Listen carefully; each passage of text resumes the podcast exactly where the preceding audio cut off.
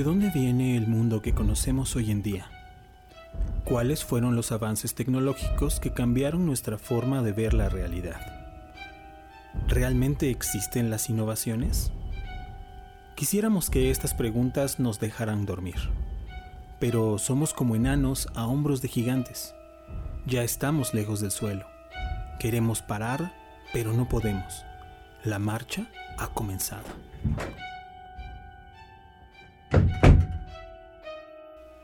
Bienvenidos a Hombros de Gigante, un podcast sobre la historia de la ciencia, tecnología y sociedad.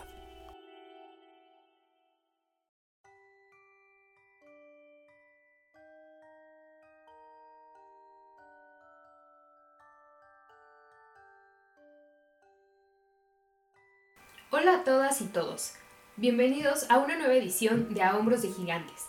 Gracias por sintonizarnos de nueva cuenta. En cabina nos encontramos Cintia, Viridiana y Noemí para acompañarles a lo largo del episodio. Hola a todas. Hola. ¿Qué tal? ¿Cómo se encuentran en cuarentena? Pues ya estoy algo, algo cansada de estar encerrada. Pero va bien, creo que va bien. ¿Y ustedes? Yo estoy harta, pero... Sí, te entiendo. La necesidad de salir me carcome, pero...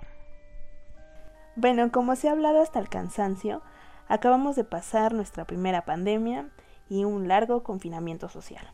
El cual aún no termina y ha sido un periodo de muchas pérdidas y cambios en la vida cotidiana. Así es, han pasado muchas cosas en el último año y medio y es sorprendente. Me alegro de lo avanzada que está la medicina hoy en día para poder lidiar con una enfermedad de alcance mundial.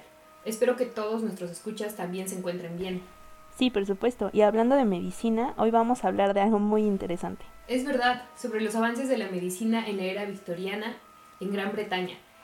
Y como en nuestro tiempo, hubo algunas endemias alarmantes. Para el episodio de hoy tenemos a Xochitl para que nos ilustre sobre este tema. Hola a todos los que nos escuchan en este podcast. Hola, bienvenida y gracias por compartirnos tus conocimientos acerca de este periodo histórico. ¿Nos puedes explicar un poco sobre la época victoriana? Bueno, conocemos esta época con el nombre de Victoriana gracias a la reina Victoria. Su reinado inició en 1837 cuando ella tenía solo 18 años y finalizó en su muerte en 1901. Hasta ese momento había sido el reinado más largo de la monarquía británica. Es uno de los monarcas más conocidos de Inglaterra, pues no solo la historia de su vida le parece atractiva a las personas, sino también debido a que su reinado es conocido por tener estabilidad política y normas culturales estrictas. Adicionalmente, hubo muchos avances industriales y científicos. Fue una época en la que Gran Bretaña se expandió y colonizó muchos territorios. Es una etapa popular en la cultura mainstream. Se han escrito muchísimos libros y dirigido películas y series que están basados en este periodo histórico. Mencionaste que fue una época para los avances científicos. Claro, el más conocido fue el de la teoría de la evolución. Como consecuencia de esto, también hubo un crecimiento de la teoría de la eugenesia.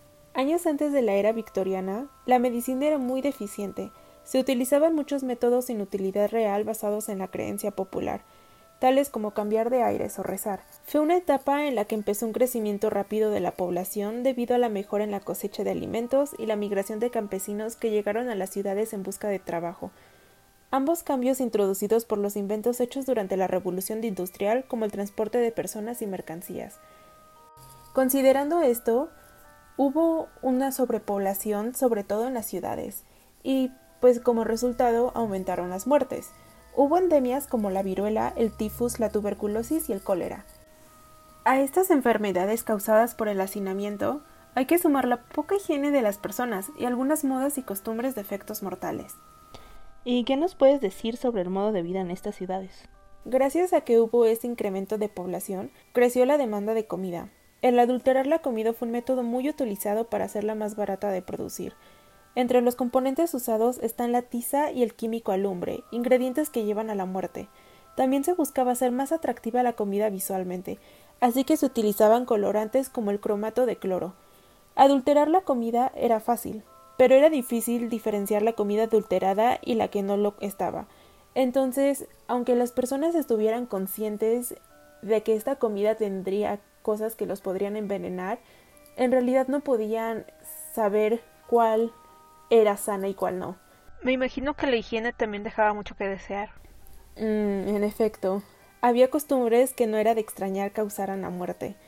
También, a pesar de que las casas inglesas victorianas ya contaban con un inodoro, no tenían un sistema de plomería, lo que significaba que todos los desechos terminaban en un llamado pozo negro, y después de un tiempo éste se llenaba y todo el hogar terminaba por apestar.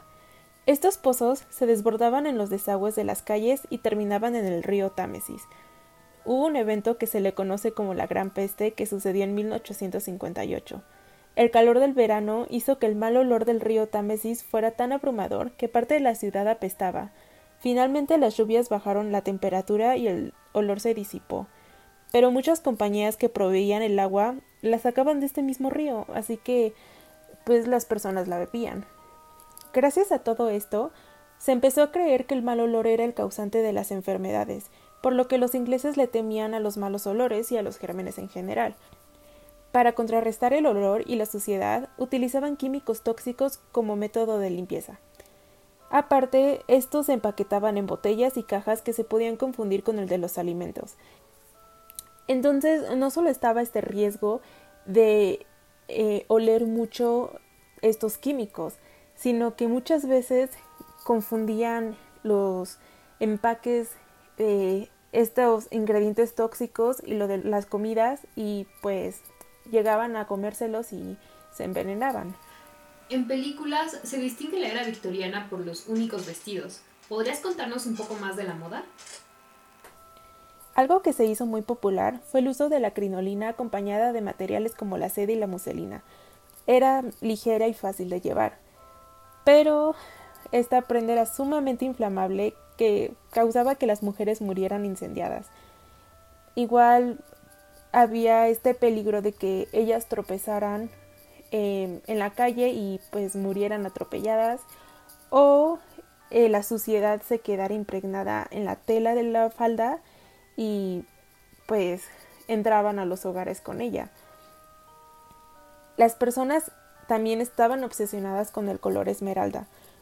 Lo utilizaban en todo, papel para pared, en vestidos, en sombreros, en juguetes. Era muy bonito y todo, pero se conseguía con el uso del arsénico y el arsénico es terriblemente tóxico. No inventes, supongo que todos esos peligros en la vida cotidiana y sus repercusiones de la salud forzaron a que existiera más atención en la medicina, ¿no?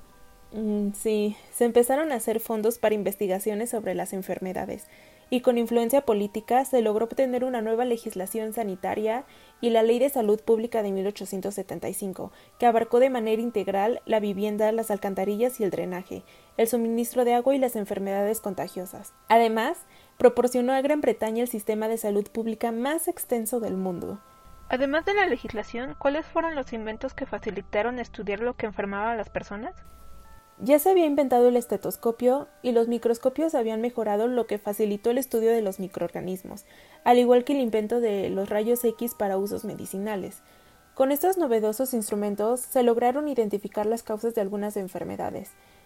John Snow probó que el cólera era causado por el consumo de agua contaminada, Robert Koch identificó los organismos que causaban la tuberculosis. Robert Ross comprobó que el mosquito transmitía la malaria y la guerra hispanoamericana incitó a nuevas investigaciones sobre la fiebre amarilla. Por otra parte, la práctica de la medicina cambió también. En la cirugía, los trabajos de Louis Pasteur influyeron en modificar los métodos operatorios con procedimientos antisépticos y anestésicos, como el uso del cloroformo. Se popularizaron institutos y premios en el mundo de la medicina se establecieron la Asociación Médica Británica y el Consejo Médico General. Además, el entrenamiento médico se formalizó con el establecimiento de escuelas de medicina, por lo que el número de doctores se incrementó, y aunque hubo discriminación hacia las mujeres, ser enfermera fue un sinónimo de estatus y fue una profesión popular para ellas.